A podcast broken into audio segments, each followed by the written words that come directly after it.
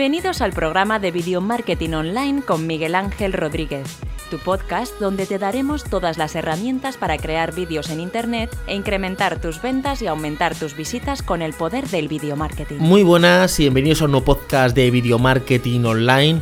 Hoy justamente voy a hablar de una cosa que que veo en, algunos emprendedores, que es que se fijan en otros emprendedores y dicen, es que yo no tengo éxito, es que fíjate esta persona cómo está triunfando, es que yo por más que trabajo eh, no estoy llegando a ningún sitio y fíjate que sigo a tal persona y, tiene muchísimo éxito. Bueno, lo primero que quiero decir es que eh, veamos nuestro foco que es el éxito. Porque a veces eh, hay personas, yo ahora veo por ejemplo muchos chavales que salen en Lamborghinis. Para mí tener un Lamborghini no es nada de éxito. O sea, tener un Lamborghini no, me parece éxito. O sea, para mí éxito es eh, estar con una familia, eh, poder mantenerla, eh, tener un negocio que, te genere beneficios y recursos para mantener a tu familia, tener un equilibrio de poder descansar al mismo tiempo que trabajo. Para mí eso es éxito, el equilibrio. Pero a lo mejor para otra persona el éxito es tener mucho dinero y comprarse cinco barcos, siete Ferraris, es su éxito.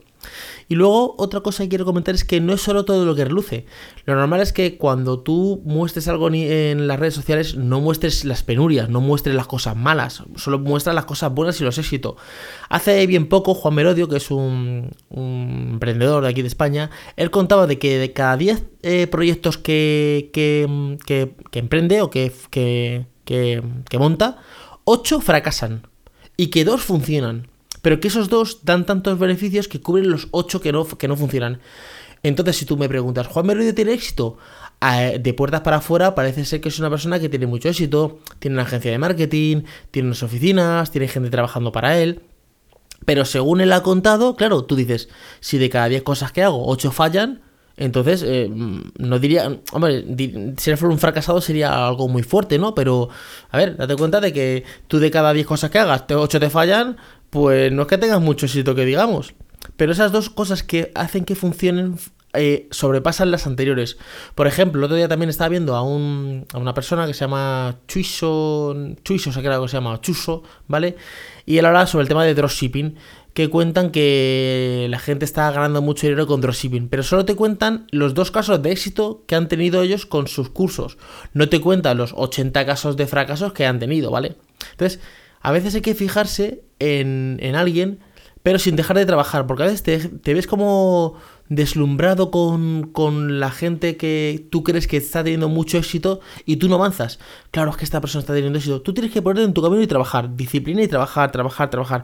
Y sí que beber de esas fuentes, de fuentes de, de emprendedores que tú creas que tienen éxito o que tú quieres eh, pues seguirlos. Pero tú tienes que seguir una pequeña disciplina y no parar de trabajar. Mira, yo hace poco vi un canal de YouTube que se llama Creatubers. Ese canal hace nada tenía 20.000 suscriptores. Y hoy, yo no lo estaba siguiendo, y hoy ya tiene 100.000. Yo creo que has conseguido 100.000 en menos de un año. Eh, a veces te pones a, seguir gente y dices, bueno, este canal no, va a llegar muy lejos. Sin embargo, siguen, siguen, siguen, siguen y lo consiguen. Y luego también, otra cosa que hay que fijarse, que tú tienes que ver tu realidad. Imagina, voy a ponerte un caso. Eres una persona que vives en un país eh, de Latinoamérica. Un país, y, dentro del país de Latinoamérica, en una ciudad que no tiene muchos recursos y que el país está en una situación eh, eh, complicada, ¿vale? Esto tampoco es excusa, ¿vale? Pero complicada. Tú no puedes eh, compararte con alguien que esté en Estados Unidos ganando miles de millones porque él tiene otra situación, él ya parte desde una ventaja porque eh, tiene a lo mejor una sanidad, una educación, eh, una seguridad, que eso todo influye. Porque si yo estoy en mi casa y no puedo salir de casa porque me pueden atracar, por ejemplo, o no tengo comida para comer, está muy bien emprender, pero no estoy poniendo, estoy emprender, no emprendo porque me guste nada, emprendo porque necesito dinero ya, porque es que tengo que cubrir mis necesidades. Entonces, eh, quita que no estás cubriendo el foco realmente. Yo, por ejemplo, yo me fijaba en muchos, eh, pues gente que emprende y me gustaba mucho, pero claro, hasta que un día me di cuenta y dije, a ver, es que eh, ellos tienen otra situación. Por ejemplo, yo sigo a Juan Merodio, pero Juan Merodio no tiene hijos. Alex Kay no tiene hijos. Sergio Fernández no tiene hijos. Entonces, claro, ellos emprenden. Yo puedo emprender, pero yo tengo unas responsabilidades con mi familia, con mis tres hijos, eh, con mi esposa, que me quitan tiempo para mi negocio. Ellos pueden tener 24 horas para su negocio. Porque sí, pueden que tengan pareja, no sé si tendrán pareja o no. Pero, a ver, una pareja no te quita tanto como eh, un día a día eh, en tu casa. Tú, por ejemplo, eh, uno de ellos contaba que se levantaba súper pronto, 5 de la mañana por ahí, llegaba, terminaba a las 8. ¿Vale? Eso un día a día, pues una esposa te lo puede permitir. Pero tu esposa llega a un momento que va a decir, oye, bueno, ¿y aquí qué pasa? ¿Que yo me voy a comer a los niños todo el día? Cuando digo comer, es que voy a estar todo el día con los niños. Tú tendrás también que, aportar algo de, estar tiempo en casa, no solo dinero.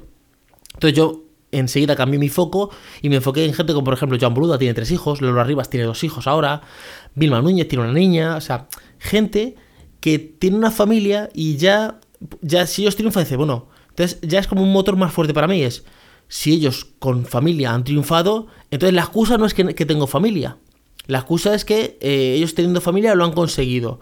Eh, por ejemplo, Joan Boluda eh, sube un podcast diario todos los días, tiene una marca personal y tiene tres hijos.